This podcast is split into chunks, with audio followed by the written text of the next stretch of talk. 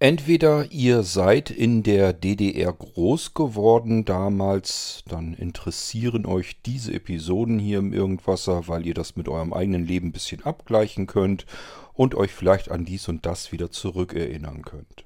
Oder aber ihr seid nicht in der DDR groß geworden, dann interessieren euch diese Episoden eventuell, um einfach mal zu erfahren, wie war das damals eigentlich. Tatsache ist, Wolfgang Valentin steht mir hier als Ping-Pong-Gast zur Verfügung.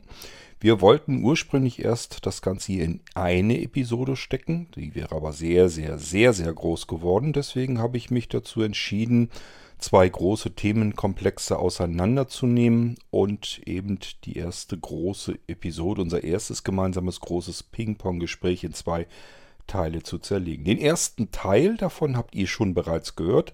Dort geht es darum, wie man in der DDR, DDR groß geworden ist, ähm, wie es durch die Schule und Ausbildung ging. Wir haben uns dem Essen und dem Trinken angenommen und zahlreiche andere Aspekte. Heute nun soll es hier weitergehen im Irgendwasser mit dem zweiten Teil des ersten Ping-Pong-Gesprächs mit Wolfgang Valentin aus Leipzig. Und es geht um das riesige Thema der Medien und des Medienkonsums in der DDR. Also Radio, TV, Tonband, Schallplatten, alles, was es da so zu konsumieren gab und wie das Ganze funktionierte. Auch hier könnt ihr euch sicherlich, wenn ihr in der DDR groß geworden seid, an so manche Sendungen, Radiosendungen und so weiter zurückerinnern. Wolfgang wird euch da ein wenig nachhelfen. Ich freue mich, hier ist der zweite Teil und es geht um die Medien der DDR.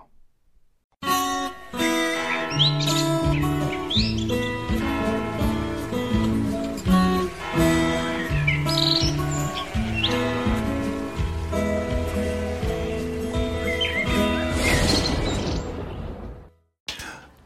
Kurt, jetzt hast du ein Thema angesprochen, was so umfangreich wird. Da bin ich gespannt, wann wir damit fertig werden. Es kommt drauf an, wie ausführlich ich bin, aber das ist ein Thema, wo ich mich auch nicht kurz fassen kann. Auch nicht, wenn ich hier auf dem Balkon sitze und es langsam vielleicht ein bisschen kühl wird. Also, fangen wir mit dem Radio an. Woran ich mich da in der tiefen Kindheit erinnere, ist ein Stubenradio, so wie es viele bestimmt auch bei euch kennen in den Anfang der 60er Jahren äh, mit Holzgehäuse, mit einem Drehregler für die Lautstärke, einem Drehregler für den äh, Sender, ja, als Sendersuche einer großen Glasscheibe mit magischem Auge. Ja, und natürlich vielen Tasten. UKW, Kurzwelle, Mittelwelle, Langwelle. Und dann vielleicht noch eine äh, Tonbandtaste äh, für hinten einen Anschluss, wo man dann irgendwas mit Steckerverbindungen, die heute überhaupt keiner mehr kennt, anschließen kann an ein anderes Gerät. Das haben wir dann viel später erst gemacht. Gut. Das nur mal kurz zu dem Gerät. Also das ist Mono natürlich. Ne? Also zwar links und rechts ein Lautsprecher, aber Mono. Äh, vorne auch ein Lautsprecher, so mit Stoffbezug. Äh, das Ganze klang also schon voluminös, war aber auf jeden Fall Mono da saß ich davor. Ich weiß nicht, ob ich da schon mit drei Jahren davor saß. Wahrscheinlich ja. Und da drehte ich am Senderrad und war erstaunt, was da alles so zu hören war. Also als erstes ist natürlich völlig klar, äh, fallen mir Kindersendungen ein, die wir Zwillinge mit der Mutti gehört haben. Und zwar hieß das auf Radio DDR früh dreiviertel neun oder 8.40 Uhr kam es immer aus dem Butzemann-Haus. Und da war an jedem Tag, jeder Woche, also an jedem Wochentag kam da eine andere Sendung. Äh, dann kam einmal Märchen, dann kam einmal äh, Kinderlieder und Postbeantwortungen von Kindern. Dann kam einmal der Captain Brise, der war dann so aus Norddeutschland. Äh, dann kam einmal der kleine Pfennig, der da seine Abenteuer erlebte. Ja, einmal kam der Bauer Lindemann, da ging es eher um irgendwelche Dinge auf dem Land. Das weiß ich alles noch, siehst du? Ja, das haben wir gehört. Und wir haben auch, es gab dann mal ein, eine Sendung, da ging es um Kinder, die immer äh, mäglich sind beim Essen und man sollte doch hinschreiben, dass man, äh, wie, das, wie man das selber macht als Kind oder, oder die Eltern schreiben lassen. Und das haben wir natürlich gemacht, weil wir haben gerne gegessen und wir haben alles immer aufgegessen. Und dann haben wir hingeschrieben nach Oberschöneweide, Berlin, an, an, den, äh, an die Tante Marianne. Das war die, die die Kinderlieder Mittwochsendungen immer machte. Und haben, haben hinschreiben lassen, dass wir immer gut essen und immer alles aufessen. Dann haben wir eine Karte vom Rundfunk gekriegt mit einem kleinen, mit dem kleinen Pfennig dran, weil ja, was ja das Symbol des, des Butzemann-Hauses unter anderem war. Da haben wir uns sehr gefreut. Aber du merkst schon, wie ich jetzt schon hier abschweife. Das, ja, äh, das ist das eine. Wir haben auch über diese Sendung mal Geburtstagsgrüße bekommen. Da haben wir uns auch sehr gefreut. Da hat die Mutti dann mal hingeschrieben. Und wir haben die Kinderlieder mitgesungen, weil wir haben uns die Melodien gemerkt und die Mutti haben, hat sich die Texte gemerkt. Ja, das war so die früheste Erfahrung und natürlich habe ich auch am Tag ganz viel an diesem Radio alleine gesessen und da erforscht und rumgedreht und mir natürlich auch alles gemerkt, was ich gehört habe. Also ich wusste dann, glaube ich, schon intuitiv, welcher Sender hier gerade spielt. Naja, was gab es denn in der Zeit? Da gab es Radio DDR 1. Das war so der Hauptsender für die DDR-Bevölkerung. Äh, die deckten eigentlich alles ab, von Politik über äh, Tanzmusik so zum Nebenbeihören gab es ganz viel. Ähm, Kindersendungen, spezielle Wissenschaftssendungen.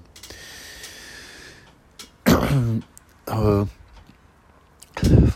ja, später natürlich dann auch Jugendsendungen. Das äh, kam dann erst später dazu bei Radio DDR. Hörspiele natürlich auch. Äh, habe ich als Kind in Machern bis zur Schuleinführung auch schon teilweise gehört, Kinderhörspiele. Die kamen dann aber eher äh, auf dem Berliner Rundfunk. Das war nun kein Sender, der nur in Berlin empfangbar war. Nein, äh, den gab es in der ganzen Republik war natürlich vom Inhalt etwas Berlin zentriert, aber eigentlich so doll auch wieder nicht. Es wurde auch dort von überall her berichtet. Ja, da gab es ein paar mehr Hörspiele. Äh, später natürlich dann auch die Erwachsenenhörspiele, die ich unter dem, der Bettdecke hörte, obwohl ich da eigentlich schon schlafen sollte. Und der Berliner Rundfunk hatte auch immer viele Kinderhörspiele, also mehrere äh, Sendeslots für Kinderhörspiele. Dann gab es äh, Stimme, nein, so hieß der noch nicht, den Deutschlandsender. Naja, wie der Name schon sagt, war dieser Sender äh, nicht nur auf DDR ausgerichtet, weil der sollte so ein bisschen das Aushängeschild auch Richtung Bundesrepublik sein und die DDR so ein bisschen auch nach draußen in Richtung BRD repräsentieren. Äh, ja, gab es genauso Politik, da gab es genauso äh, Musikanteil, viel Klassik auch, äh, aber auch schon sehr schöne Jugendsendungen, äh, zumindest dann ab Ende 60er, Anfang 70er. Ja, was hatten die noch? Natürlich auch Hörspiele. Äh, das waren drei und ja, und das, der letzte Sender war Radio DDR 2. Das war dann im Prinzip der Kultursender. Da gab es äh, viel klassische Musik, also klassische Musik im weiten Sinne.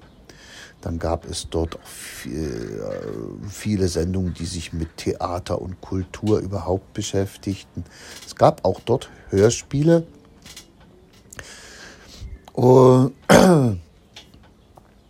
Ich weiß gar nicht, ob es den schon in den 60ern gab. Also ab, ja, in den 60ern schon, aber in der ersten Hälfte der 60er weiß ich es nicht genau, ob der da schon da war. Äh, Ende 60 auf jeden Fall. Da habe ich ihn, da habe ich schon dort Hörspiele gehört.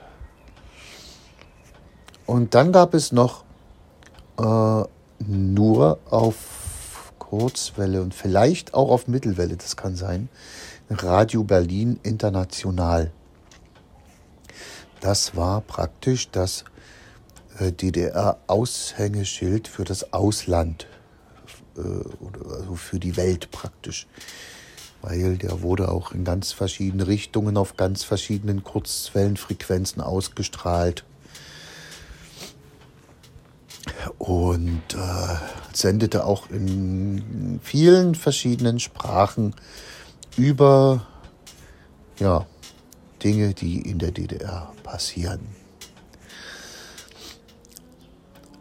Den hörte man ganz selten. Der hat mir noch anderen Ärger gemacht, aber dazu komme ich noch. es gab mal ein tolles Kabarettstück. Das wurde gespielt von vier Personen, die repräsentierten die vier Sender. Und die, die sprachen simultan. Hier ist Radio DDR 1, hier ist Radio DDR 2, hier ist, hier ist Berliner Rundfunk, äh, hier ist äh, der Deutschlandsender oder später hieß er Stimme der DDR. Äh, das sprachen die simultan und dann verlasen die Nachrichten. Und das war dann völlig einheitlich. Also man kann sagen, die Nachrichten, auch wenn die von verschiedenen Sprechern vorgetragen wurden, äh, die unterschieden sich zwischen diesen Sendern nicht oder ganz wenig, aber oft gar nicht. Und das äh, Kuriose war dann, als sie nachher die Uhrzeit angesagt haben, hat der eine Sender gesagt, es ist 13.36 Uhr und der andere, es ist 13.35 Uhr und der andere, es ist 13.37 Uhr. Das war natürlich der Gag dabei, aber die, äh, die politische Pointe war, dass die, die Nachrichten auf den Sendern alle gleich waren. Ja, äh, was bekam ich in Machern bis zur Schuleinführung. Also Machern liegt ja bei Leipzig. Ne? Wie war das da mit Westsendern? Ja, äh, wir hörten Radio Luxemburg. Äh, der Vati hörte die Radio Luxemburg äh, Hitparade am Sonntag. Und meine Cousine, bei der ich sehr gerne war, die war älter als ich, äh, im Nachbarort, da war ich am Wochenende oft, die hörte natürlich auch Radio Luxemburg Hitparade. Und wenn die in der Küche abwaschen war, dann sollte ich sie immer rufen, wenn ihr Lieblingslied von den Bee Gees kam. Also ich habe auf Radio Luxemburg da schon viele äh, ja, Beat-Titel gehört und kennengelernt, die ich heute noch mag. Äh, noch im Vorschulalter. Ja, den gab es und äh, was gab es noch auf Mittelwelle? Deutschlandfunk wurde natürlich von vielen Leuten gehört und von uns auch immer mal wieder. Äh, UKW war da nicht so viel. Äh, NDR 2 kam äh, in unterschiedlicher Stärke rein. Äh, manchmal war das sogar von Dorf zu Dorf unterschiedlich, gerade von unserem Wohnort bei den Großeltern äh, zum Nachbardorf bei den anderen Großeltern. Da war eine große Wetterscheide und da, da war es, da hattest du manchmal ganz unterschiedlichen Empfang. Zumindest habe ich das dann Anfang Mitte 70er oder in den 70ern überhaupt dann bekommen, als ich dann viel mehr mit UKW gemacht habe. Da fiel das ja nun auf. Ja, also NDR 2 hat man reinbekommen. Manchmal ein bisschen NDR 1, aber das störte unser Berliner Rundfunk.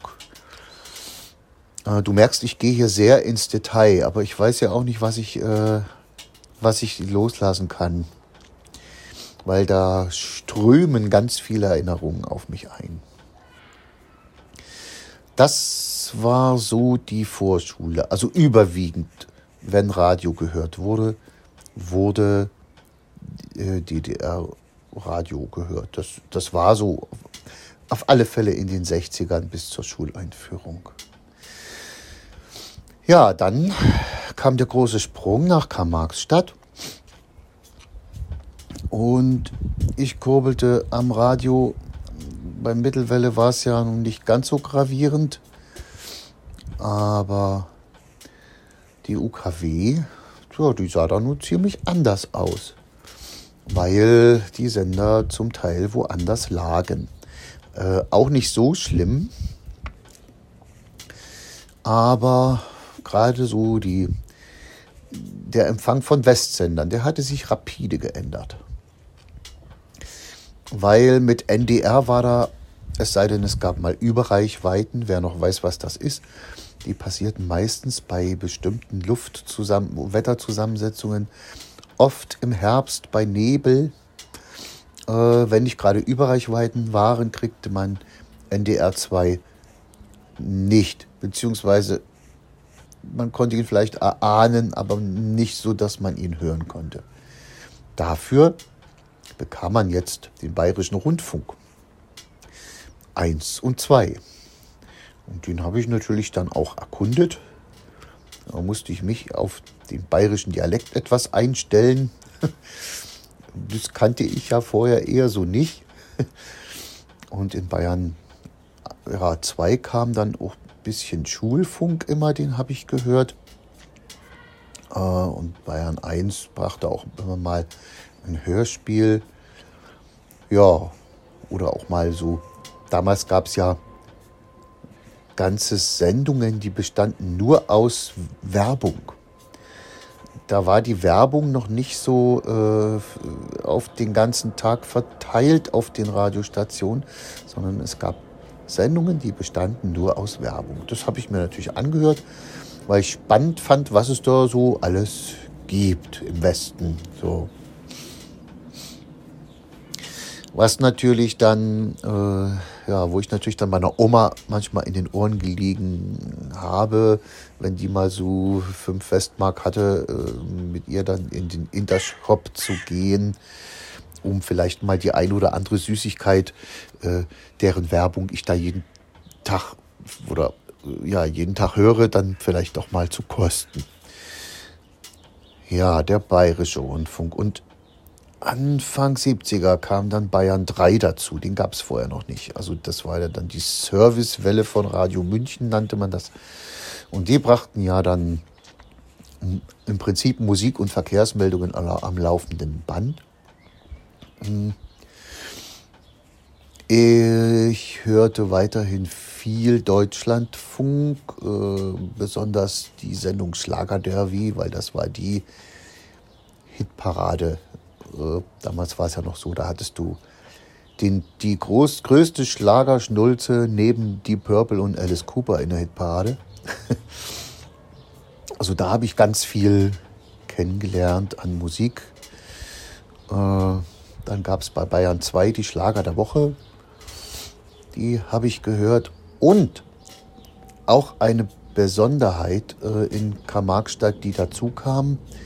Es gab den Rias 2. Nun könnte jeder sagen, der kommt doch aus Berlin. Ja, das kam er. Aber der hatte verkabelt eine Sendestation in Hof. Und das war der äußerste Zipfel von Bayern, der äh, Richtung DDR ragte, im Nordosten von Bayern.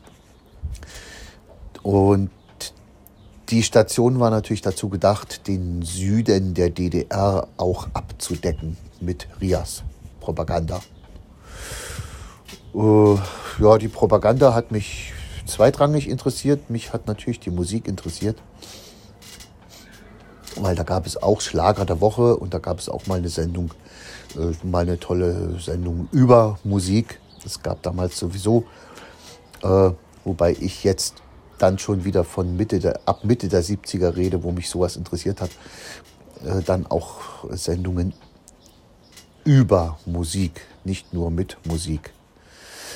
Die gab es aber auch im DDR-Rundfunk sehr, sehr, äh, in sehr, sehr großem Maße, womöglich noch, äh, noch mehr.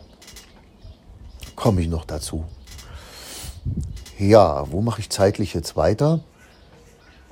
Äh, ich bekam 69 mein erstes kleines Taschenradio. Das war ein russisches Radio, das nannte sich Orbita mit Mittelwelle und Kurzwelle.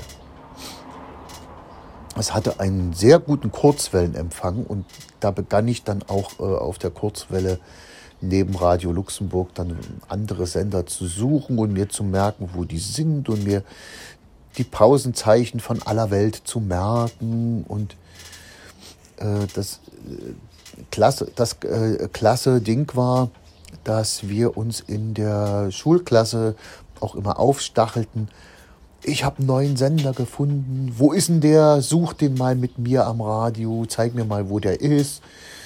Äh, wann sendet denn der in deutscher Sprache? Dann und dann. Und dann hat man sich da gegenseitig aufgestachelt und gegenseitig da auch neue gefundene Dinge gezeigt. Also da ging es nicht nur um Westsender, sondern da ging es überhaupt um ja, Sender aus aller Herren Länder zu finden. Das haben wir sehr gerne getan. Und ohne uns das irgendwie auch aufzuschreiben, haben wir uns das gemerkt. Und ich wüsste, äh, wenn das heute alles noch so wäre, was natürlich Quatsch ist, weil da passiert nicht mehr viel in der Richtung, äh, wenn das heute alles noch so wäre, wüsste ich auch noch genau, wo da welcher Sender war. Ich vergesse sowas nicht, auch wenn sich das zigmal schon geändert hat und viele gar nicht mehr senden ja, das war die Kurzwelle. Die hat mich da sehr fasziniert. Äh, sagen wir mal so bis äh, Mitte 70er und ein bisschen noch in Königs Wusterhausen auch bis Ende 70er. Ja, und ja, der Rias brachte auch immer mal ein Hörspiel Hörspiele wurden dann auch immer wichtiger. Ich guckte dann auch beim Bayerischen Rundfunk nach Hörspielen. Und es gab eine große Besonderheit, die mich doch damals ziemlich geprägt hat. Es gab den deutschen Soldatensender. Ich äh, überlege gerade, wann der angefangen hat zu senden ich glaube so 64, 65. Da habe ich ihn noch nicht gehört.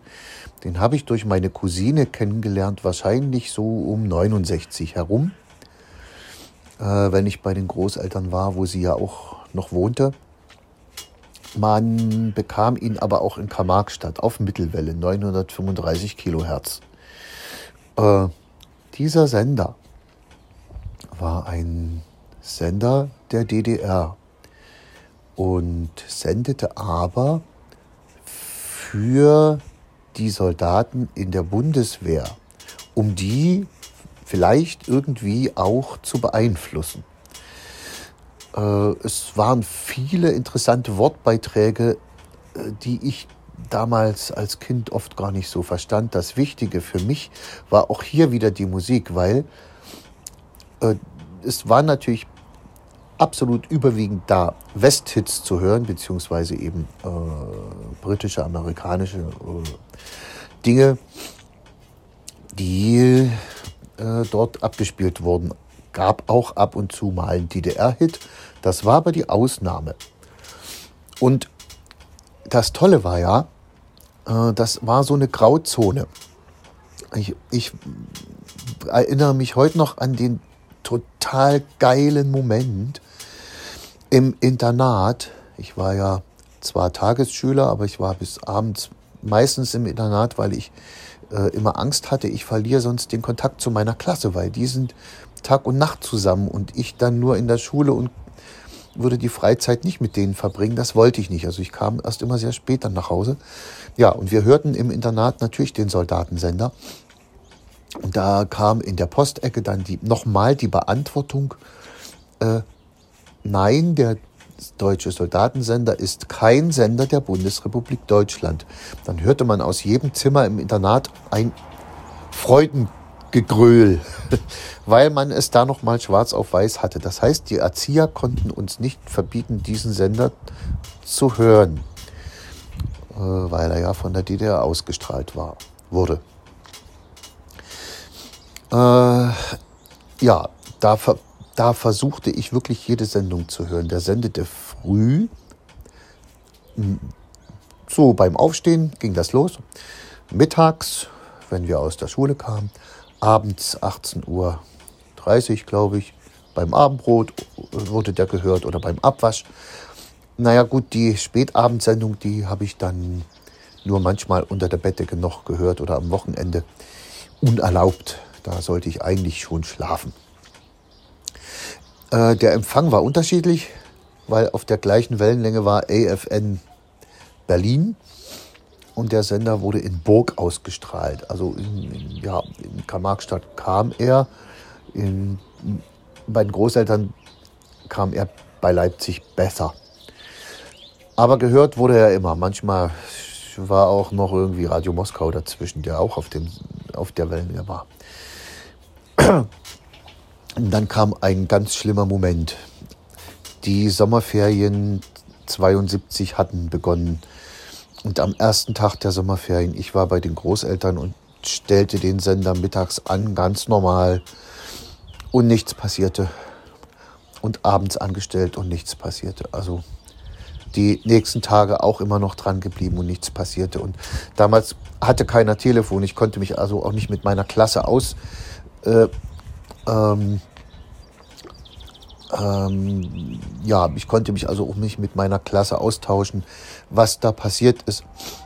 Äh, es war dann so, dass durch das Vier-Mächte-Abkommen, durch das vierseitige Abkommen, was zwischen DDR und BRD passierte, äh, dann auch festgelegt wurde äh, in den Maßnahmen, dass der deutsche Soldatensender seitens der DDR eingestellt wird.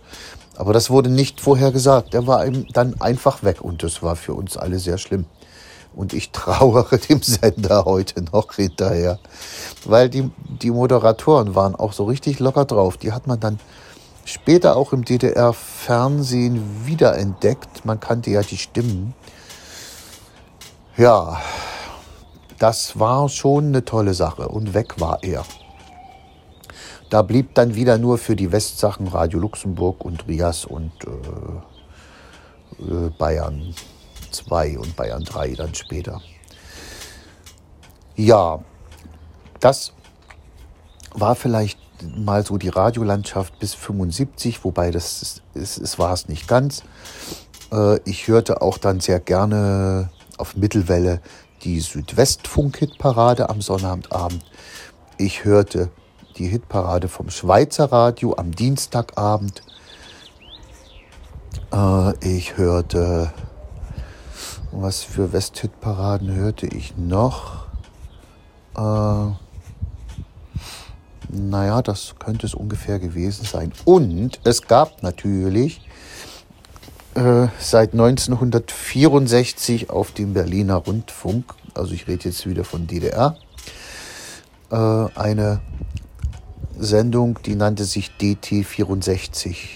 die wurde entwickelt zu den, äh, zu den zum Deutschlandtreffen, deshalb DT, Deutschlandtreffen 64, das war 1964 und das war ein, eine Sendereihe für die Jugend. Äh, der sendete drei Stunden im Berliner Rundfunk.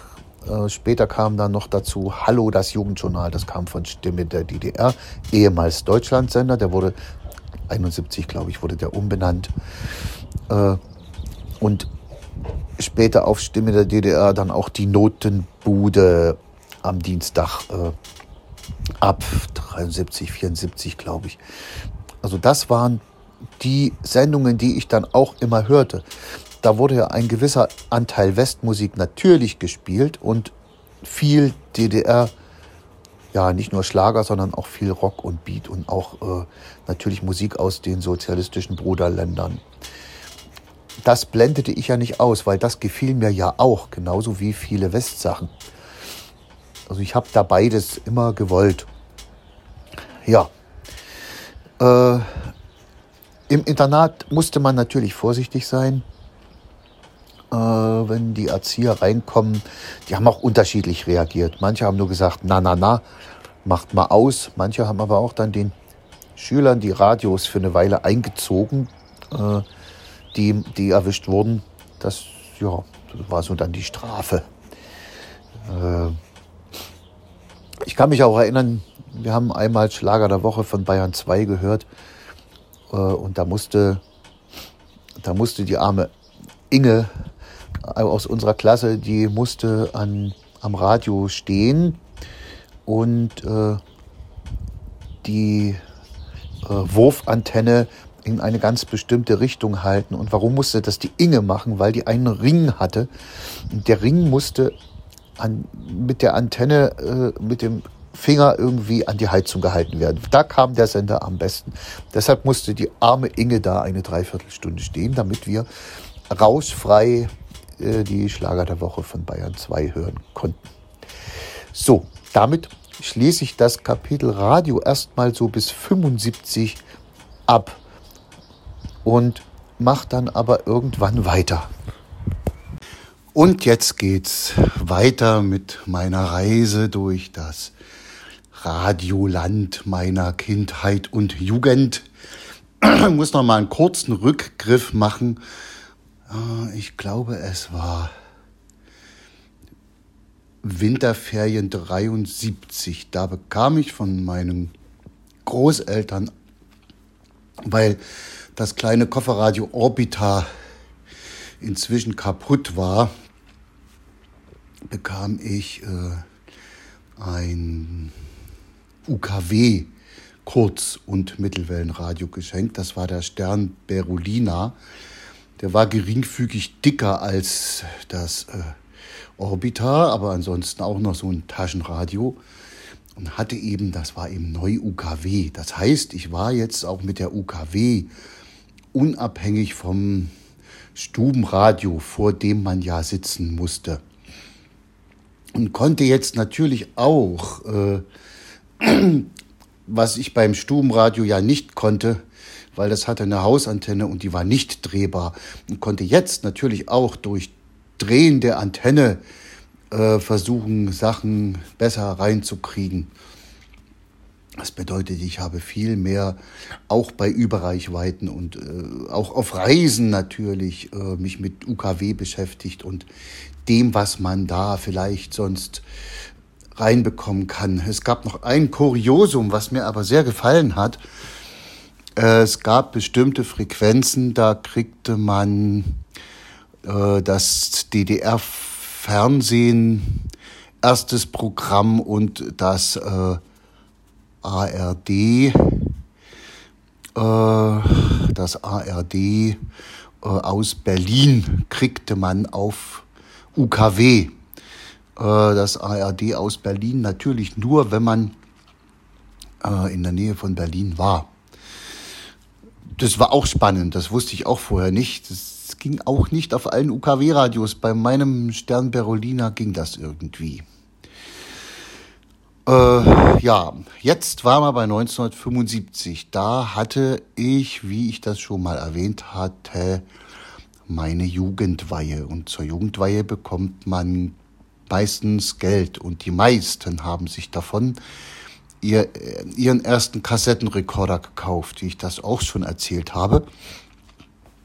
Äh, wir hatten vorher schon ab Januar ein riesen Tonbandgerät. Äh, das lief nur mit 19er Geschwindigkeit und äh, das hatten wir vom, von unserem Opa mitgenommen. Der brauchte das nicht mehr. Das war so altertümlich, da musstest du zum Vorspulen äh, ein Gewicht auf die rechte Spule legen. Und wenn du das gemacht hattest und Wiedergabe drücktest, dann machte das nicht Wiedergabe, sondern Vorspulen. Also so war das.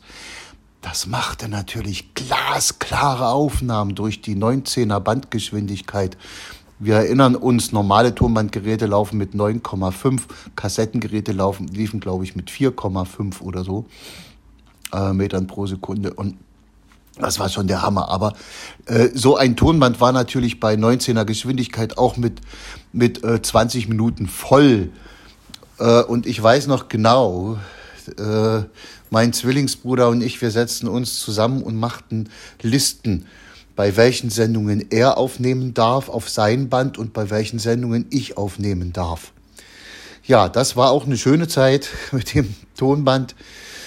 Gerät, natürlich Mono, logischerweise Mono, aber in einer sauguten Qualität, was gerade die Höhen betrifft. Ja, und dann ab Frühling Kassettengerät. Mein Bruder hatte dann den Sternrekorder, das war äh, ein sehr gutes Gerät vom Klang her, weil es hatte Holzgehäuse und das hatte Radio und Kassettengerät in einem. Äh, ich wollte es auch damals schon nicht so groß haben. Äh, ich hatte dann eher so ein flacheres, was man nur hinlegte. Das war nur Kassettengerät. Ähm, waren ja nicht schlimm, weil wir hatten ja durch den Sternrekorder äh, ein Radio, wo ich dann halt auch Zugriff auf das Kassettengerät äh, hatte. Dieses Kassettengerät hatte ich wirklich bis 79 äh, und das hat mich da sehr begleitet. Das hat mir auch oft Verdruss bereitet, weil die meistens gingen die Tasten kaputt, weil die waren irgendwie sehr anfällig, die, diese Drucktasten. Die brachen dann mal schnell. Äh, ja, oder bestimmte Federn. Also es war auch oft zur Reparatur, aber es hat mich über diese ganzen vier Jahre sehr gut und jeden Tag begleitet. So, und jetzt kommt der große Sprung. Ich kam ja dann an die erweiterte Oberschule ab der 9. Klasse nach Königs Wusterhausen. Das liegt bekanntlich bei Berlin. Und da standen mir natürlich neben den erwähnten DDR-Sendern äh, völlig andere Möglichkeiten, völlig störungsfrei, also auch zum Aufnehmen, offen. Das war natürlich der RIAS 1 und 2 und der Sender Freies Berlin, der SFB 1, 2 und später kamen auch dann noch drei dazu in der Zeit. Das war schon klasse. Da musste man sich erstmal zurechtfinden, was, wel, wann welche Sendungen laufen. Ähm, Rias wusste ich ja schon ein bisschen, beim SFB nicht, aber da hatte man natürlich dann in KW in der Schule Kumpels, die das alle schon wussten. Äh, dazu kamen ganz neue Dinge, äh, nicht nur der, der AFN, das war ja der Soldatensender der Amerikaner, äh, bei dem habe ich nicht so viel abgegriffen, aber auf dem BFBS, das war der British Force Broadcasting Service, also ja, Großbritannien, äh, für die dort in Berlin stationierten äh, Kräfte aus England, äh, da habe ich auch nicht so viel abgegriffen. Ich habe den oft gehört, das hat auch mein Englisch vorangetrieben etwas. Aber es gab auch den BBC auf UKW. Äh, und das war schon klasse, weil dann kamen da so Sendungen wie Platten à la carte oder Friday Fan Club, äh, wo Wünsche erfüllt worden sind. Und da kam auch ganz seltene Schmeckerchen, äh, die man dann dort erhalten konnte habe ich dann auch habe ich dann auch einiges äh, aufgenommen wie alle anderen Leute natürlich auch es gab dann ja auch beim Rias die berühmte LP-Diskothek, wo dann mal äh, eine halbe Stunde eine neue Schallplatte vorgestellt wurde. Äh, wir hatten natürlich äh, im DDR äh, Maßstab auf dem Berliner Rundfunk dann auch die Sendung schon lange äh, Duett Musik für den Rekorder, wo auch äh, jede Woche eine halbe Plattenseite vorgestellt wird und wurde und in der nächsten Woche die andere Hälfte der Platte. Das durfte man also auch nicht verpassen, sonst hatte man nur eine Hälfte. Äh, ja, äh, das sowohl national und Ostblock als auch international. Immer Hälfte, Hälfte. Ja, äh, da muss ich jetzt mal auf eine kuriose Begebenheit äh, kommen. Ich hatte mit einer Freundin aus der Schule, habe ich im Clubraum gesessen und wir haben umgeschnitten. Das bedeutet, äh, sie hatte Musik, die ich haben wollte, ich hatte Musik, die sie haben wollte. Kabel dazwischen und dann ging das los. Also was ganz normaler Vorgang früher. Ähm, und dann war ein Titel zu Ende und wir machten beide aus, weil sie wollte nicht, dass die Aufnahme weiterläuft und ich ja auch nicht, weil der Titel war zu Ende. In dem Moment kam die Erzieherin rein und sagt, was macht denn ihr hier? Ja, wir schneiden um. Was heißt denn das? Naja, sie hat Musik, die ich haben will, ich habe Musik, die sie haben will und äh, wir überspielen das. Naja, na gut. Dann ging die wieder raus, dann machten wir weiter. Und wieder kam sie rein, als gerade Titel zu Ende waren und wir ausmachten. Da flippte die ein bisschen aus und befahl, dass ich hier mal schnell alles zusammenpacke und runter ins Erzieherzimmer komme und alles so lasse, äh, weil sie will wissen, was hier auf der Kassette, auch die gerade drin liegt, was da drauf ist. Äh, das würde sie jetzt gerne vorgespielt haben.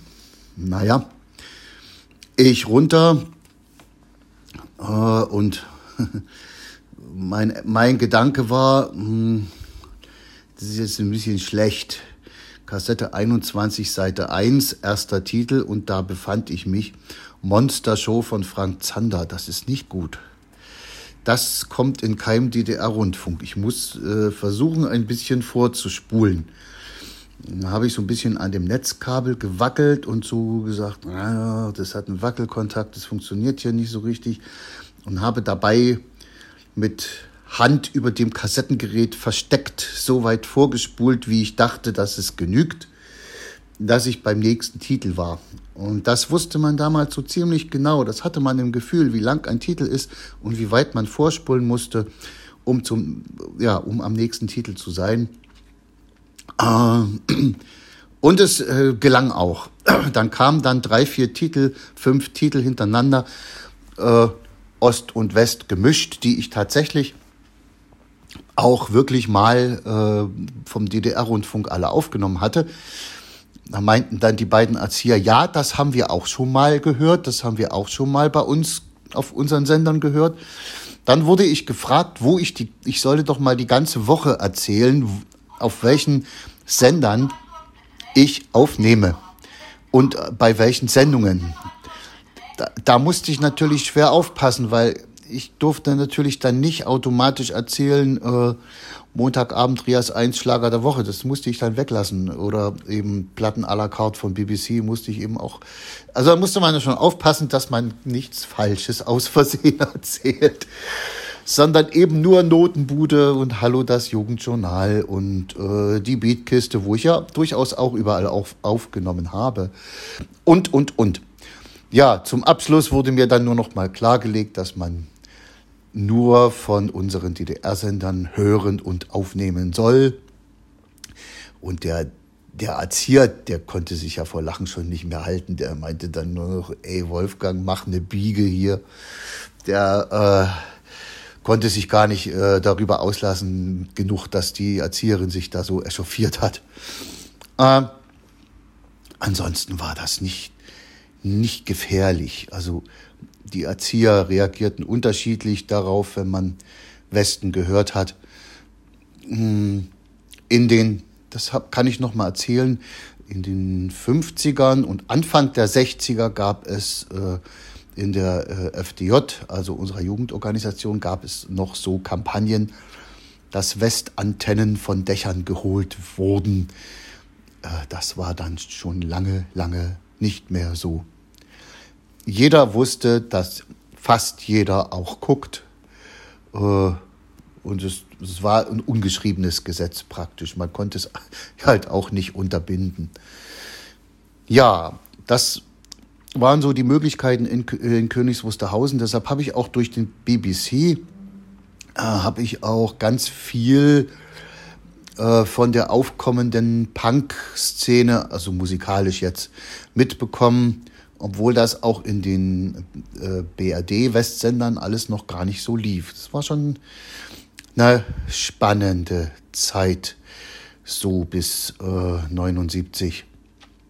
Ja, was passierte dann? Dann begann das Studium in Leipzig und die ganzen Westsender waren wieder passé, waren wieder schwer oder kaum erreichbar. Äh, weil in Leipzig im Wohnheim, da gab es natürlich auch keine keine Hausantenne in dem Sinne. Da musste jeder mit seinem äh, Kofferradio im Prinzip, äh, was er hatte, klarkommen. Ich hatte dann schon ein relativ gutes Kofferradio mit einem äh, annehmbaren UKW-Empfang dann wieder und auch ein anderes Kassettengerät, ein noch kleineres. Äh, und ja, da kriegte man dann eben ab und zu mal, äh, kriegte man NDR 2, äh, wo ich dann immer mit die Oldie halbe Stunde am Sonntagmittag aufgenommen habe. Äh, viel mehr nicht. Aber das lag dann auch wirklich daran, äh, in welchem Zimmer man war. Also ich hatte erst ein Zimmer, da kriegte ich den nicht gut. Im Nachbarzimmer kriegte ich den ziemlich gut. Äh, man konnte manchmal Rias 2 konnte man manchmal aufnehmen, manchmal nicht. Das ja je nach Wetterlage äh, manchmal konnte man vom hessischen Rundfunk aufnehmen und manchmal nicht. Im Herbst war das, wie gesagt, alles oft besser. da war die äh, Disposition für Überreichweiten irgendwie besser gegeben. Ja, ansonsten habe ich natürlich ganz viel vom Berliner Rundfunk aufgenommen, von Stimme der DDR, von den einschlägigen Sendungen. Und es gab ja auch, wie ich das schon gesagt hatte, äh, Sendungen, äh, sehr lehrreiche Sendungen über Musik, wo bestimmte Bands und bestimmte Stilrichtungen abgehandelt wurden. Ganz wichtig war da vom Berliner Rundfunk Trend Forum populärer Musik.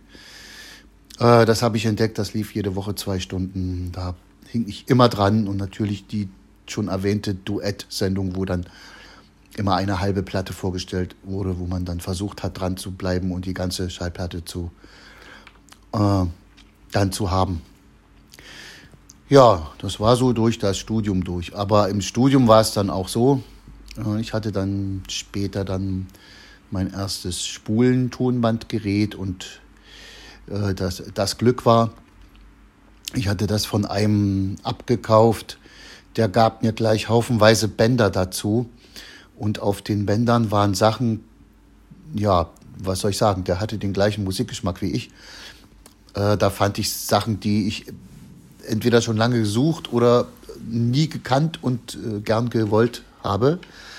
Und es war dann auch so, äh, als dann auch mein Plattenspieler in das Zimmer im Studium kam, in der zweiten Hälfte des Studiums und meine ganzen Schallplatten, und äh, vor allen Dingen, als ich dann auch meine Diplomarbeit über Rockmusik schrieb, äh, war ich da so eine Art Schallplattenumschlagpunkt. Äh, das bedeutete, wenn einer von den vielen Wohnheimkumpels eine Schallplatte hatte, äh, die er auch nur für eine gewisse Zeit geliehen hatte, dann bekam ich die äh, und dann sagte ich wieder allen Bescheid, passt auf, ich habe die und die äh, Schallplatte jetzt den ganzen Tag bis heute Abend. Ähm, kommt bitte oder sagt bitte Bescheid, ob ihr die überspielt haben wollt äh, oder bringt euer Thomann-Gerät selber mit. Äh, ich muss die heute Abend wieder abgeben. Und dadurch, dass ich das gemacht habe, habe ich von denen natürlich, wenn die mal eine Schallplatte äh, hatten, äh, geborgt oder auch selber hatten, dann durfte ich die natürlich dann auch haben. Also ich war dann schon so eine Art oh, ja, oh, äh, Drehkreuz für, für, für Westplatten. Oh, ja.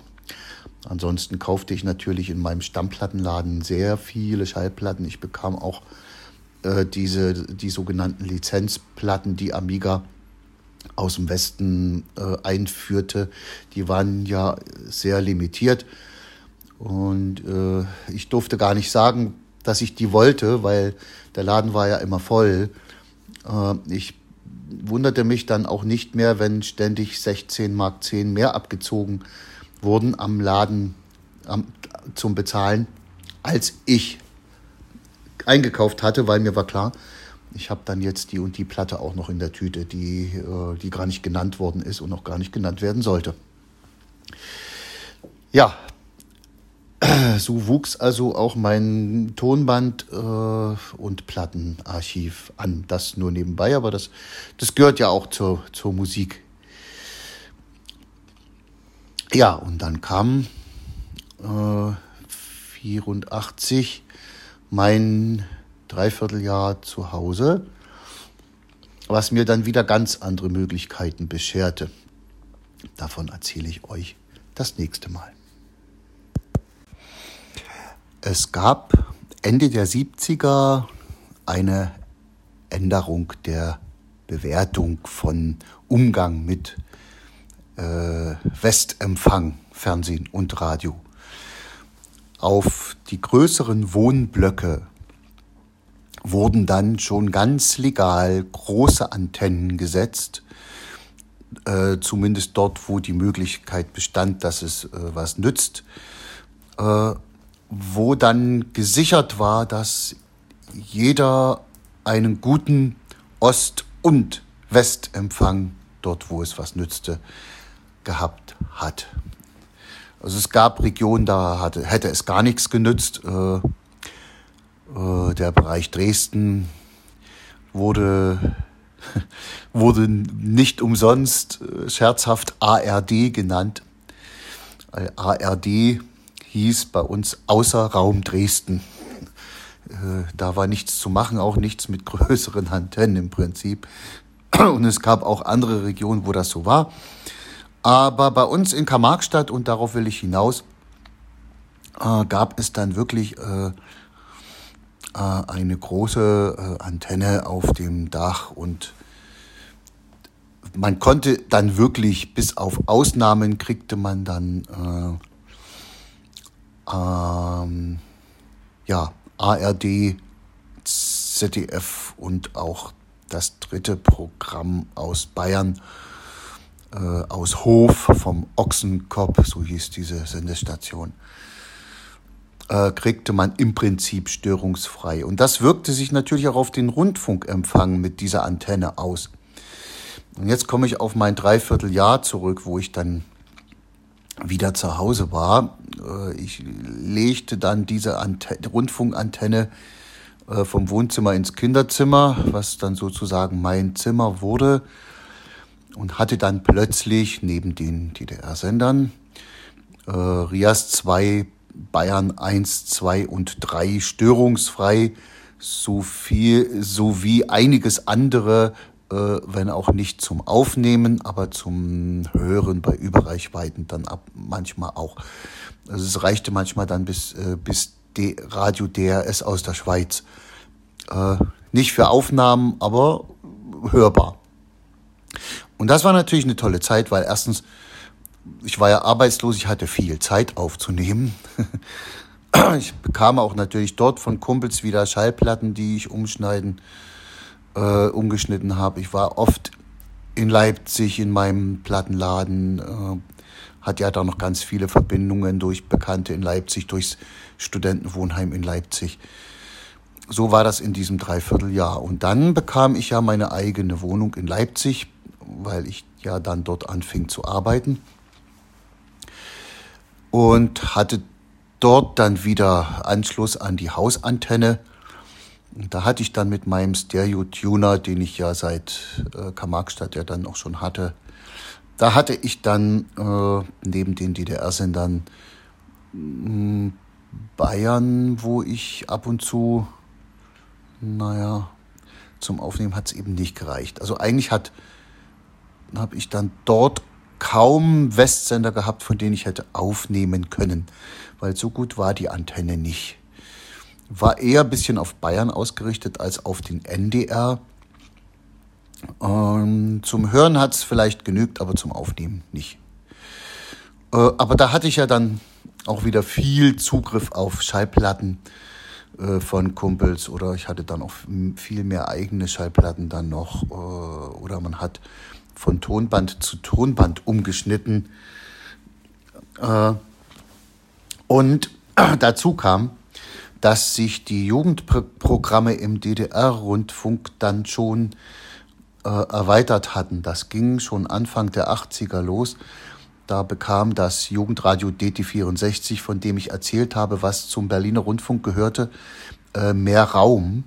Es sendete dann, an, dann äh, länger und es bekam äh, teilweise schon eigene Frequenzen und hat sich mit Hallo, dem Jugendjournal von Stimme der, der, der DDR, auch dann äh, zu vielen Sendungen zusammen. Äh, das bedeutete, dieses Jugendradio strebte mehr Selbstständigkeit an und da gab es dann auch ganze Rocknächte, auch schon in der Studienzeit und Elektroniknächte mit elektronischer Musik und ach, da gab es schon schöne Sachen. Äh, die Nacht der langen Röcke mit ganz langen Rocktiteln und äh, ja, alles sowas war, wo ich wirklich dann auch bis um fünf früh am Radio saß. Und ab 87, glaube ab 87, äh, sendete dann das äh, Jugendradio DT64 als eigenständiger Sender auf, auf ganz eigenen Frequenzen, also völlig unabhängig vom Berliner Rundfunk, rund um die Uhr. Und das war natürlich der absolute Hammer. Und äh, bei meinem Radio brauchte ich eigentlich kaum mehr die, den Senderwahldreher zu benutzen, äh, weil der war eigentlich nur auf Jugendradio DT64 weil da kam jede Musiksparte so detailliert zum Ausdruck, wie ich das hinterher und auch vorher nie erlebt hatte. Das war, das war alles sehr durchdacht und so vielfältig. Also außer ich wollte mal Hörspiel hören von einem anderen Sender, dann habe ich mal umgeschaltet, aber ansonsten auch auf Arbeit lief Jugendradio DT64, wenn ich, wenn es ging, ständig. Ja, das war dann so die Zeit bis zur sogenannten Wende. Die brachte dann natürlich in der Radiolandschaft wieder alles durcheinander. Äh, bis Ende 1990 oder 91 sollten Ende 1991 sollte der DDR-Rundfunk und Fernsehen abgewickelt werden. Da gab es große Diskussionen und äh, in Bezug auf Jugendradio gab es einen Handstreich. Da hat plötzlich der RIAS die Frequenzen vom Jugendradio mal ganz schnell übernommen. Und das löste äh, Tumulte und wirklich auch Demonstrationen in mehreren DDR-Städten aus. Wir haben da tüchtig mitgemischt. Äh, ich mit meiner Straßenmusiktruppe auch. Äh, und ja, was soll ich sagen? Äh, am Freitag war diese feindliche Übernahme, wenn ich es mal so nennen darf. Und am Samstagnachmittag 18 Uhr hatten wir unsere Frequenzen vom Jugendradio alle wieder zurück. Ein kurzer Sieg, will ich es mal nennen. Also darüber könnte ich natürlich ganz viel erzählen. Äh, das Jugendradio blieb dann noch eine Weile auf UKW, dann wurde es auf eine Mittelwellenstation, die bei Dresden stationiert war, reduziert. Alle, alle kauften sich wieder Mittelwellenradios bzw. Weltempfänger. Ich hörte auch dann wieder ganz viel Mittelwelle, um diesen Sender eben noch zu bekommen. Äh, das ging dann ein halbes Jahr, dann wurde er abgeschaltet und äh, daraus wurde dann äh, da, der, das äh, Jugendradio Sputnik vom MDR, was nur über Satellit lief, also über kein normales UKW-Radio mehr, was natürlich die Hörergemeinde dann sehr eingrenzte. Und es hatte dann auch absolut nicht mehr das Profil vom Jugendradio, obwohl ein paar Sprecher dort unterkommen konnten, genauso wie bei, bei Radio, äh, Radio Brandenburg einige Sprecher unterkamen. Eine sehr turbulente Zeit. Äh, es gibt da auch viele Features darüber. Ich könnte darüber auch viel erzählen. Ja, und damit war meine Jugend im Prinzip so ziemlich vorbei und die ja, bekannte Radiolandschaft auch vorbei. Äh, heutzutage nehme ich, um das nochmal zu sagen, ich, ich höre eigentlich nur noch äh, Radio, was ich vorher über die Phonostar-App programmiert habe. Also Radiosendungen, die ich vorher programmiert habe die ich dann abgreife dort in dem Portal. Ich habe da eine 50-Stunden-Flatrate. Da muss ich aufpassen, dass ich die nicht überfülle, aber das kommt auch nicht mehr so oft vor, weil ich ständig dann die Sendungen abschöpfe und äh, herunterlade und dann in, in der äh, Phonostar Cloud lösche. Äh, und höre mir das dann alles dann an, wenn ich das will. Also es gibt auch heute noch gute Sendungen über Musik, aber die muss man bei kleinen Internetsendern erstmal finden und da gibt es bestimmt auch viel mehr, als ich bisher kenne. Äh, ähm, und das Einzige, was ich wirklich live als Radio höre, ist äh, MDR aktuell. Ja, das war mein Bericht über Radio. Das nächste Mal geht's um Fernsehen. Wenden wir uns jetzt also dem Bereich Fernsehen zu. Ja, wenn ich ganz weit in meiner Erinnerung zurückgehe, dann weiß ich, dass wir zum Sandmann gucken, weil der Sandmann war in der DDR sehr beliebt und der wurde auch äh, bald nach Gründung des äh, Fernsehens der DDR in Adlershof etabliert, das äh, Sandmännchen. Zum Sandmann gucken gingen wir runter zu den Großeltern, das weiß ich noch, weil wir keinen Fernseher hatten, aber die Großeltern hatten schon einen. Das war äh, skurrilerweise einer mit UKW-Radio. Also ein Fernseher mit integriertem UKW-Radio, was aber fast nie benutzt wurde dort. Ja, wir bekamen einen Fernseher, das war auch noch in der Vorschulzeit. Das weiß ich auch noch ganz genau, weil unser Nachbar war Rundfunkmechaniker und hatte als unser Nachbar ein Wochenendhaus in unserem Dorf.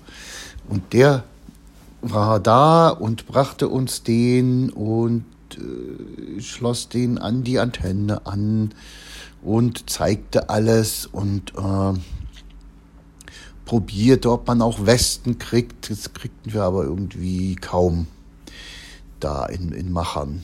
Äh, ja, und dann hatten wir auch einen Fernseher mit einem Programm des deutschen Fernsehfunks der DDR. Äh, das kam dem Vati sehr zugute, weil der sich dann in nächster Zeit äh, ein Bein gebrochen hatte und lange mit Gips auf der Couch liegen musste äh, und hat da ganz viele Filme gucken können. Äh, ich weiß gar nicht mehr viel, äh, was ich im Vorschulalter mitgeguckt haben könnte. Wahrscheinlich eher nur den Sandmann. Ja, der Fernseher hatte auch noch etwas, was heute in Vergessenheit geraten ist, oft, und zwar einen Stromregler. Man musste die Stromzufuhr einschalten, weil die konnte wohl schwanken. Ich habe da gar nicht so viel Ahnung. Da machte man an dem Stromregler sechsmal Klick. Das war ein Schalter, den drehte man sechs Rastungen weiter. Und dann schaltete man erst den Fernseher an, der natürlich auch lange brauchte mit seinen Röhren, um überhaupt, wie man heute sagen würde, hochzufahren.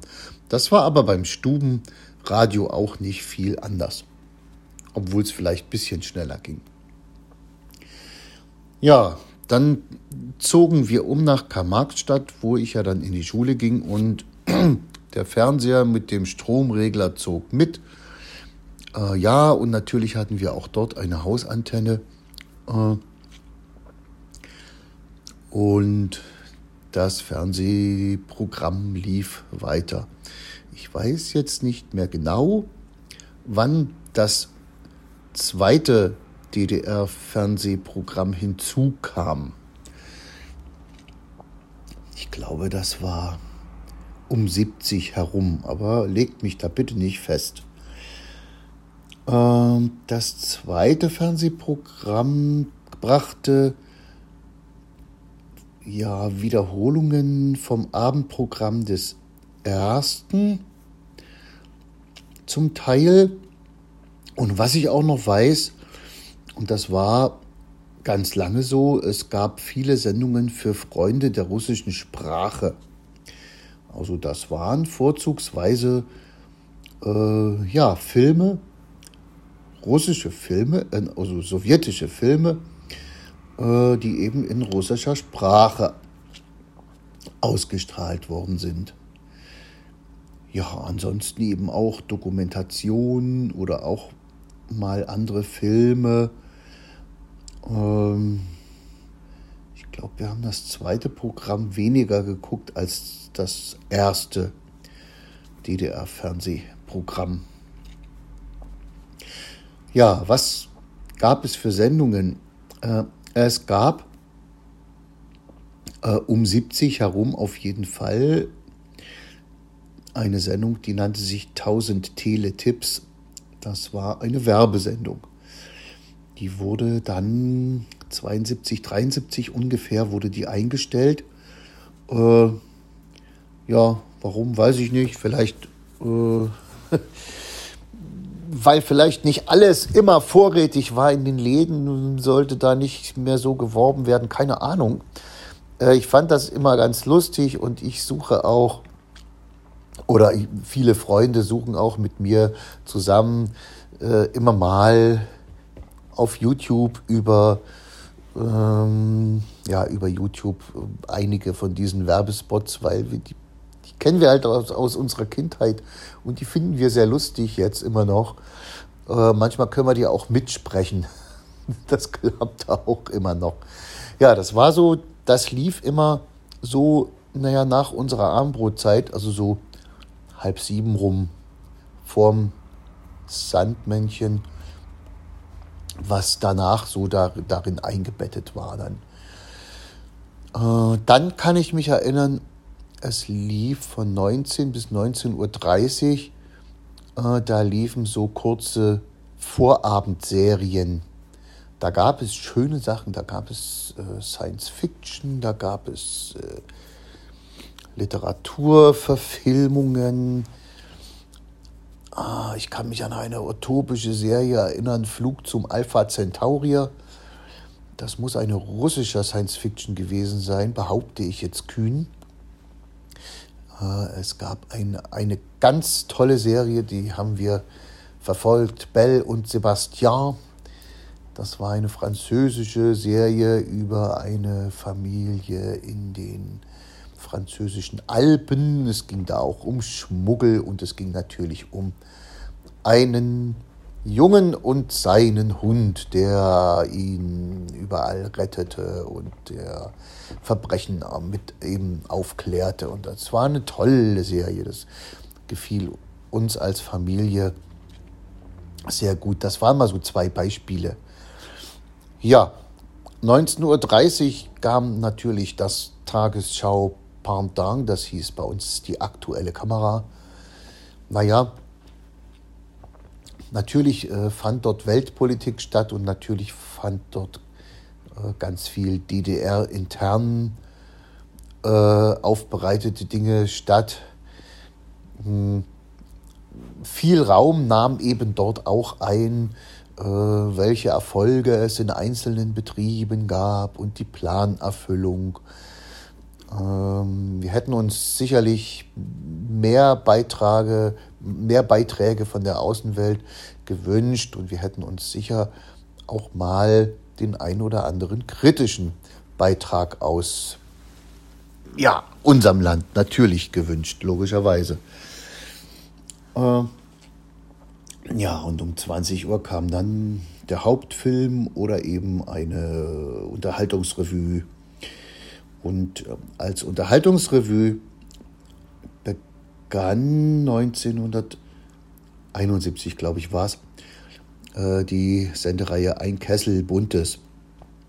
Das war eine Folge von äh, Sketchen, Darbietungen, musikalischen Darbietungen, Tanz, äh, Conferencier, Darbietungen, Komiker-Darbietungen. Da gab es natürlich dann auch ausländische Gäste. Ich weiß noch genau, in der ersten Folge hat Daniel Gérard Butterfly gesungen. Äh, da konnte man dann auch Mireille Mathieu oder auch mal eine, eine äh, später mal äh, eine Westband auch erleben in dieser Sende, Sendung. Und es gab äh, aus dem Kabarettbereich auch wirklich dann äh, kritische, äh, kritische Beiträge. Das war schon für uns in der Familie immer ein fester Termin, wenn ein Kessel Buntes lief. Ansonsten habe ich ja ganz viel Radio gehört. Also ich hab, war nicht immer im Wohnzimmer äh, zum Fernsehen. Ja, die Vorabendserie ja. Äh, und dann um 20 Uhr manchmal, wenn mich der Film interessiert hat. Und ansonsten war ich ja dann eher drüben, eher dann wieder im Kinderzimmer am Radio und die, Restfamilie hat dann weiter ferngesehen oder, oder auch nicht. Ich meine, in der Woche mussten wir dann sowieso dann irgendwann oft schlafen, es sei denn, es kam äh, wie Freitagabend dann so äh, Filme wie Der Seewolf, das war auch eine tolle Serie von nach Jack London. Da durften wir dann auch mal ein bisschen auf, länger aufbleiben als sonst. Wir hatten ja Sonnabend noch Schule, ne? das muss man ja auch mal erwähnen. Ja, wie war das jetzt mit dem Westfernsehen? Äh, ich weiß noch genau, dass irgendwann mal der, der Opa zu Besuch kam. Der kam mit einem Rahmengestell irgendwie, kam zu uns das wurde dann hinter der Gardine platziert, am Fenster. Und dann wurde am Kanalwähler gedreht und dann wurde gerückt und nein, noch ein Stück nach da, noch ein Stück nach da. Also, das war dann unsere Westantenne um das äh, erste ARD-Programm aus Bayern vom Ochsenkopf eben bei Hof zu bekommen. Äh, das gelang auch. Äh, wie störungsfrei das reinkam, das war sehr unterschiedlich. Äh, manchmal konnte man es ziemlich gut gucken. Rauschfrei war es nie. Ja, da hat man dann eben auch, wenn es gut lief, hat man dann auch da Filme geguckt. Und wenn es eben nicht gut lief, hat man eben DDR-Fernsehen geguckt. Äh, Je nachdem. Ich wurde dann in der Schule auch mal, wurden wir mal gefragt, ob wir Westen gucken oder nicht. Äh, das hat man dann bejaht oder nicht. Es ist dann auch, da auch keinem groß was passiert. Man ging davon aus, dass es viele gucken.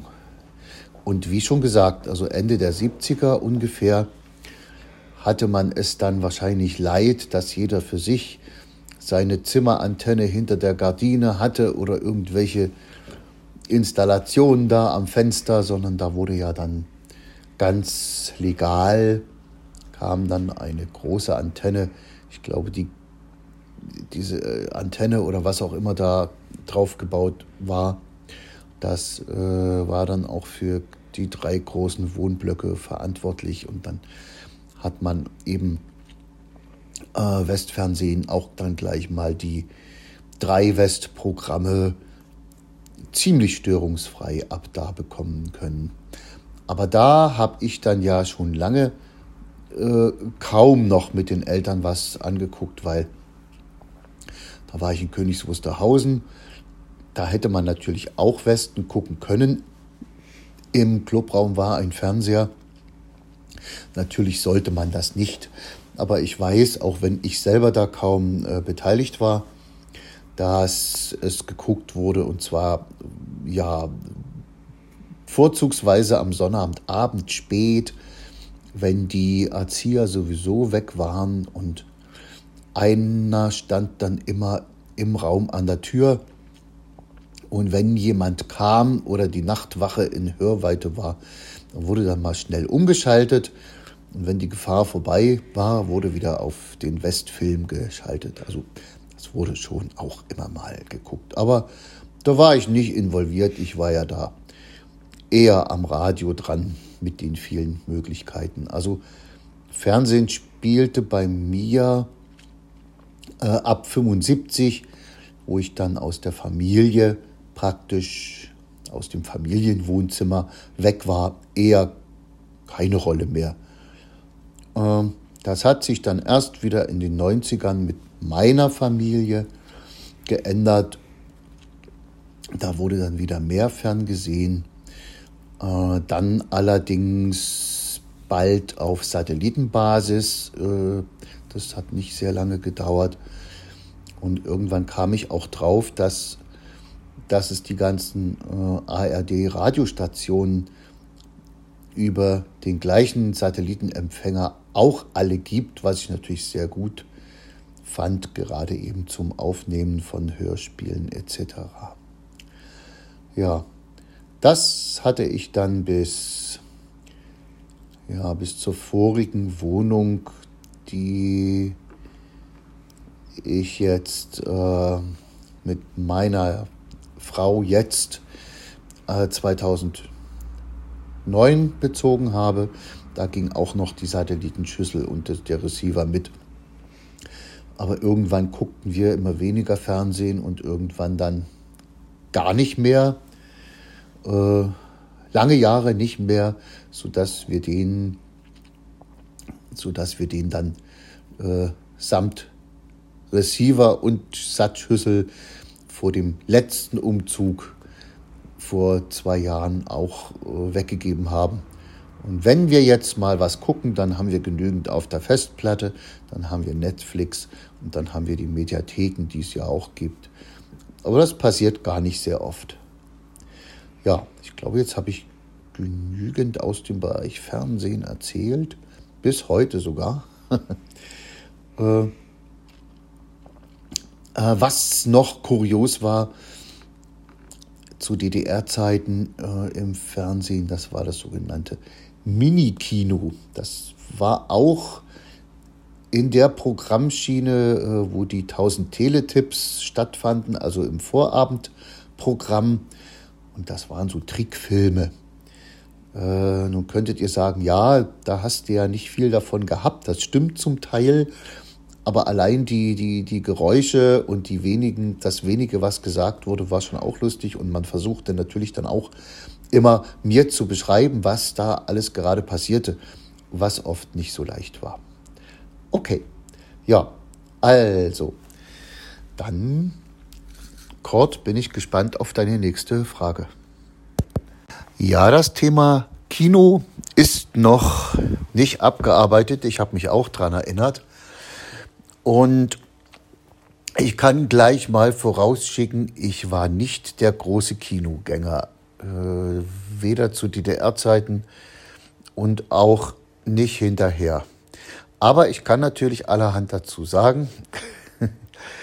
äh, natürlich gab es Kinos. Äh, und zwar auf alle Fälle in, in Kreisstädten und in Großstädten. Und auf Dörfern kamen dann manchmal die Filmvorführer äh, zu so einer Art Landkinobetrieb. Äh, in Säle, wo es eine Leinwand gab, vielleicht haben die die auch mitgebracht. Also sowas muss es auf alle Fälle auch gegeben haben, weil ich glaube nicht, dass es in meinem Heimatdorf, wo ich die ersten sechs Jahre gewohnt habe, glaube ich nicht, dass es da ein Kino gab. Müsste meine Eltern fragen. Ich weiß aber, dass ich dort äh, meinen ersten Film geguckt habe, nämlich das war ein russischer Märchenfilm, Die Feuerrote Blume. Ich habe nicht viel davon mitgekriegt irgendwie, obwohl die Eltern natürlich versucht haben, mir davon zu erzählen. Ich war auch irgendwie sehr müde. Ich muss auch irgendwie eingeschlafen sein dabei. Ja, ja, also Kinos gab es ja und wie sahen die aus? Das waren äh, meistens waren das Kinos, die die es auch vor der DDR schon gab. Also ältere Gebäude mit Sitzreihen, äh, die natürlich so schräg nach unten verliefen. Ja, und mit Leinwand. Und es gab nichts zu essen und nichts zu trinken. Sowas kannten wir nicht. Das war sogar gar nicht erlaubt, dass man das tut, außer man hatte mal ein Bonbon oder so. Was natürlich auch immer dann gestört hat. Aber nein, es gab weder Essen noch Trinken im Kino. Das gab es erst ab der Wende. Ja, was kamen für Filme? Es gab natürlich, es gab alle möglichen Western, es gab alle möglichen Komödien, es gab äh, natürlich auch andere äh, internationale Filme, die bekannt waren. Also da war die Auswahl schon groß. Und natürlich DEFA-Filme, also Filme, die in der DDR produziert wurden. Viele, viele. Und die waren alle auch inhaltlich äh, sehr, äh, ja, ich wollte mal sagen, also für mich sehr ansprechend und für viele andere auch, weil äh, es gab, die Kinos waren eigentlich voll. Äh, würde ich sagen. Natürlich, wenn jetzt in den 80ern beispielsweise äh, Otto, der Film, vorgeführt wurde, dann stand eine Schlange vor dem Kino. Also da kam dann vielleicht auch nicht jeder zu der einen Vorführung vielleicht doch mal rein, weil richtig voll war. Äh, aber es wurden auch die, äh, nicht nur die internationalen oder Westfilme äh, gern geguckt, sondern auch die DEFA-Filme. Also das, das war da nicht gähnende Leere im Kino.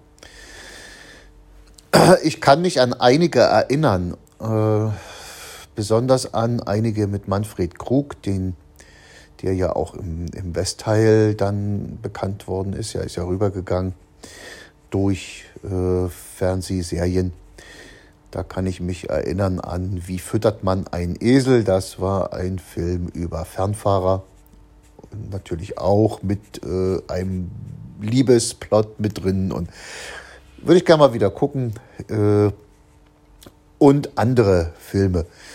Äh, in der Familie sind wir in den 70ern dann in Karl-Marx-Stadt immer mal wieder ins Kino gegangen. Manchmal hat die Mutti auch gesagt, ich will hier mal zu Hause richtig aufräumen, schert euch mal ins Kino oder Vater, scher dich mal mit den Kindern ins Kino. Äh, einmal, das weiß ich auch noch genau, da waren wir mit der ganzen Familie und wollten irgendeinen Film gucken äh, und stellten fest, dass das für mich im Prinzip ein Stummfilm war. Ja, das kam nicht so gut, das haben wir auch nicht gewusst. Mm. Und ja, in, den, in, in der Oberschulzeit in Königs Wusterhausen war ich, glaube ich, drei, viermal im Kino. Also nicht so oft. Und in den 80ern, in der Studienzeit, eigentlich gar nicht. Es sei denn, es war mal was äh, vom Studium äh, äh, geplant, dass man insgesamt in der ganzen Seminargruppe oder später dann im Arbeitskollektiv einen Film sich anguckte. Das gab es auch. Es gab einen sehr guten Film, das war auch ein Westfilm über Rosa Luxemburg. Äh, den haben wir uns natürlich dann in der zweiten Hälfte der 80er angeschaut. Also die Palette der Filme, wie schon gesagt, war sehr äh, gemischt von Dramen über Alltagsfilme, über Komödien, also Komödien durchaus auch im, im DDR-Filmbereich, viele, äh, über historische Filme zum Teil und äh, ja, Krimis natürlich, Krimis, Western und auch äh, mit breit aufgestellter internationaler Palette, würde ich mal so sagen.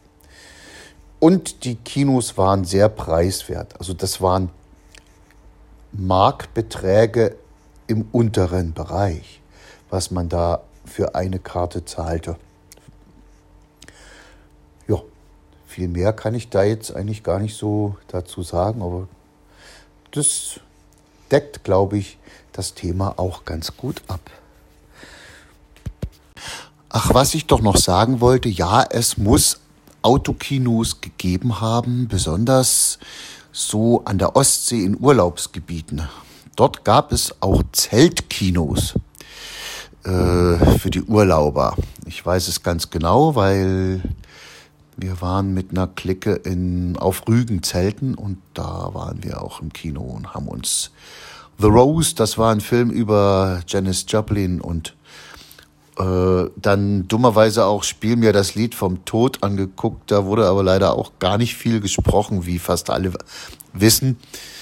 Äh, und es gab natürlich äh, einen großen Hype, weil jeden Sommer brachte die DEFA einen neuen DDR-Indianerfilm heraus. Die waren auch sehr, sehr begehrt.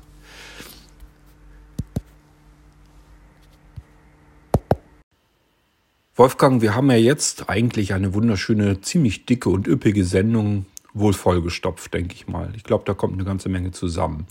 Was hältst du denn davon, wenn wir hiermit eine erste Episode abschließen? Und ich würde dir dann nämlich jetzt ganz gerne nochmal eben die Möglichkeit geben, dich zu verabschieden von den Hörern. Und wir hören uns dann selbstverständlich in einer weiteren Episode dann wieder. Denn es gibt natürlich noch weiteres zu berichten und zu erzählen und für mich auch zu fragen. Ja, also ähm, ich verabschiede mich an dieser Stelle schon mal und Wolfgang, ich würde sagen, du hast das letzte Wort.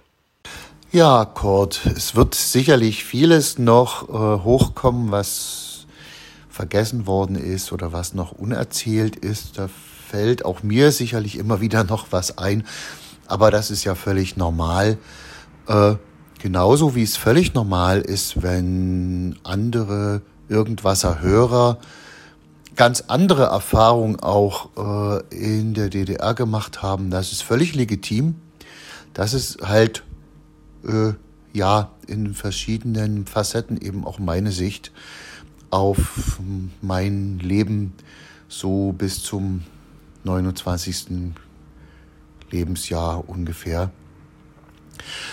Und ja, natürlich, äh, es ist noch viel unerzählt wir können später noch über die sogenannte Wende reden. Wir können über mein Musikhobby sicherlich auch noch reden und ja, womöglich fällt uns auch noch mehr ein. Aber es ist, äh, ja, die Folge wird schon ziemlich lang für Irgendwasser-Hörer. Aber das müssten die Hörer eigentlich vom Irgendwasser gewohnt sein, dass der auch mal länger sein darf. Ich hoffe, es war nicht langweilig und verabschiede mich nach dem Chord jetzt auch als euer Wolfgang aus Leipzig.